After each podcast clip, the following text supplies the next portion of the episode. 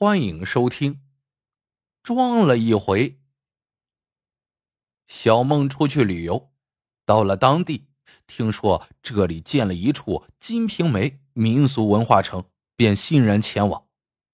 走进民俗城，小梦看到沿街两边仿宋风格建筑比比皆是，再细看牌匾，什么武大郎炊饼店、王婆茶馆等等等等。凡小说《金瓶梅》里描述的主要建筑，那是一应俱全。小梦正在王婆茶馆里喝茶呢，一个导游模样的男人坐到了他面前，满脸堆笑的说：“先生，欢迎你来金瓶梅民俗文化城观光旅游。我们这儿啊，新开发了一个互动旅游项目，叫做‘走进金瓶梅，感受书中情’。”具体说，就是你可以随心所欲的扮演成小说《金瓶梅》里任何一个人物，然后根据书中的情节，身临其境的体验书中描绘的生活。哎，当然了，得交纳一定的费用。小梦平常就是好玩、爱寻刺激的主，当下交了一笔不小的费用，换上了一套宋朝的行头，摇身一变成了风度翩翩的西门庆。他的身后立马就跟上了几个宋朝仆人打扮的小厮，小梦被小厮们拥着向西门庆生药铺走去。小梦正领着小厮们大摇大摆的在大街上晃荡呢，突然从沿街的二层楼房上掉下了一根竹竿子，不偏不斜砸到了小梦的头上。小梦抬头正要发怒。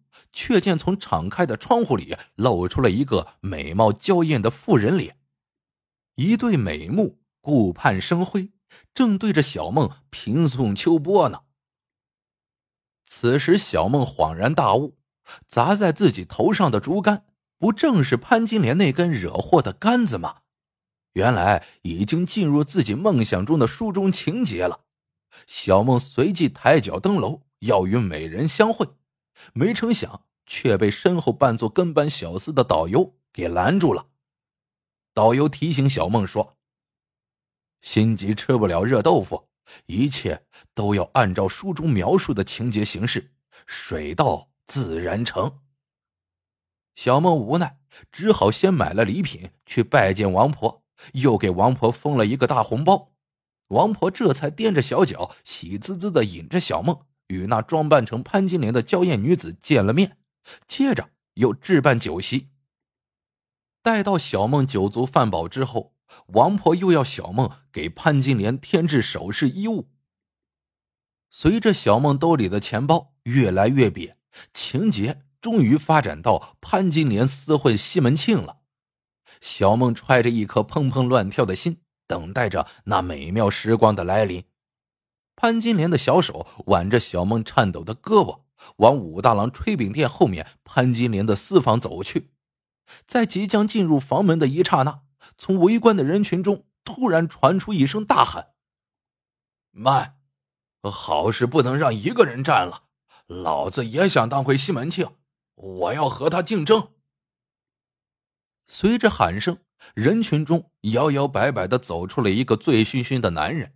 腋下夹着一个鼓囊囊的包，男人摇晃到潘金莲面前，一指小梦：“这小子给了你多少钱？”潘金莲伸出一根纤纤玉指晃晃，说道：“一千。”男人听完，啪的甩出一叠钱：“我给五千。”小梦摸摸已经瘪了的钱夹，底气不足的低下了头。笑靥如花的潘金莲。给了小梦一个飞吻后，说道：“现在都按市场经济规律办事，对不起了，帅哥，拜拜。”潘金莲扶着醉酒的男人扬长而去，走了美人，又赔了钱。小梦正懊悔的不行，介绍他装西门庆的那个导演又凑了过来：“对不起啊，兄弟，不知道你兜里银子不足，让人抢了甜头。”不过呀，不要紧，我这里还有个角色，你装不装？小梦没好气的说：“装什么？”导游附在小梦耳边说了一席话，小梦紧皱的眉头立刻舒展开了，痛快的把钱夹里剩下的钱全掏给了导游。再说，潘金莲陪着春风得意的醉酒男人刚迈进私房，门还没插上，就被一身武打行头、手握哨棒的小梦紧追而来，破门而进，拦住了他们的去路。两人正愣着呢，只听小梦高声喊道：“哼，你们这对奸夫淫妇，勾搭成奸，毒死家兄，我武二替兄长报仇来了，看打！”小梦边喊边朝醉酒男人抡棒打去。醉酒的男人此时早已酒醒了，他一边慌不择路的后退，一边喊道：“错了，错了，搞错了！按照书中的情节，此事应该是我和潘金莲风花雪月呀，武大郎还没捉奸呢，也没被毒死呀，你怎么提前演武松报仇的戏了？”小梦不怀好意的笑着说：“现在不是市场经济吗？生活节奏加快了，所以武大郎捉奸那段被跳过去了，直接进入武松替兄报仇这段来了。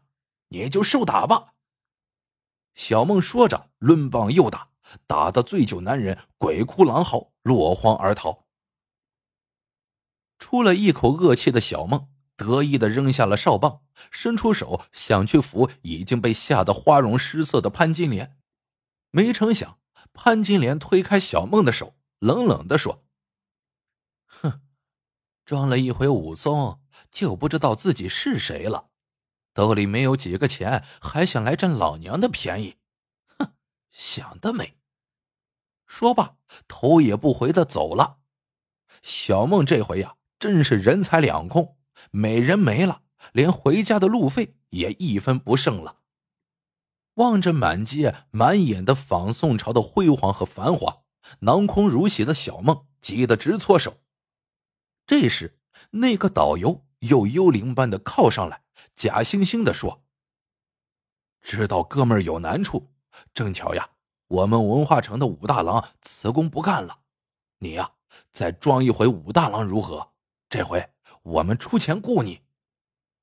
小梦听后无奈的接受了。第二天，小梦开工了，她穿着武大郎的装扮，挑上了一副炊饼担子，沿着街巷开始叫卖武大郎炊饼。小梦正叫卖着，突然有人扔了个铜板给他，说道：“喂，武大，来个你家传的炊饼尝尝。”小梦一看。这个买炊饼的男人，正是昨天被他装武松打跑的那个醉酒男人，身边还站着个女人，正是那个潘金莲。那男人也认出了装扮武大郎的小梦，他哈哈大笑，从包里掏出厚厚一叠钱，递给身边扮作小厮的工作人员，说道：“去，让你们老板安排一出武大郎捉奸被踹和潘金莲毒杀亲夫的戏。”说着，又一指：“我就要这个现成的武大郎配戏。”开演了。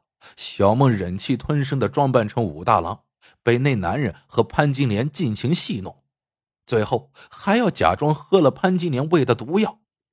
喝完毒药，小梦气绝身亡。戏演完了，那男人见小梦半天也没起来，忙俯身摇晃小梦说。喂我说：“兄弟，你醒醒，戏演完了。”小梦仍没有反应，那男人急了：“你快醒醒，这毒药是假的，快醒醒啊！只要你醒来，什么都好说。”这时，小梦猛地一下坐起来，哈哈大笑着说：“好，我醒来了。你刚才说只要我醒来，什么都好说。”那我现在想风风光光的装一回西门庆。好了，这个故事到这里就结束了。喜欢的朋友们记得点赞、评论、收藏，感谢您的收听，我们下个故事见。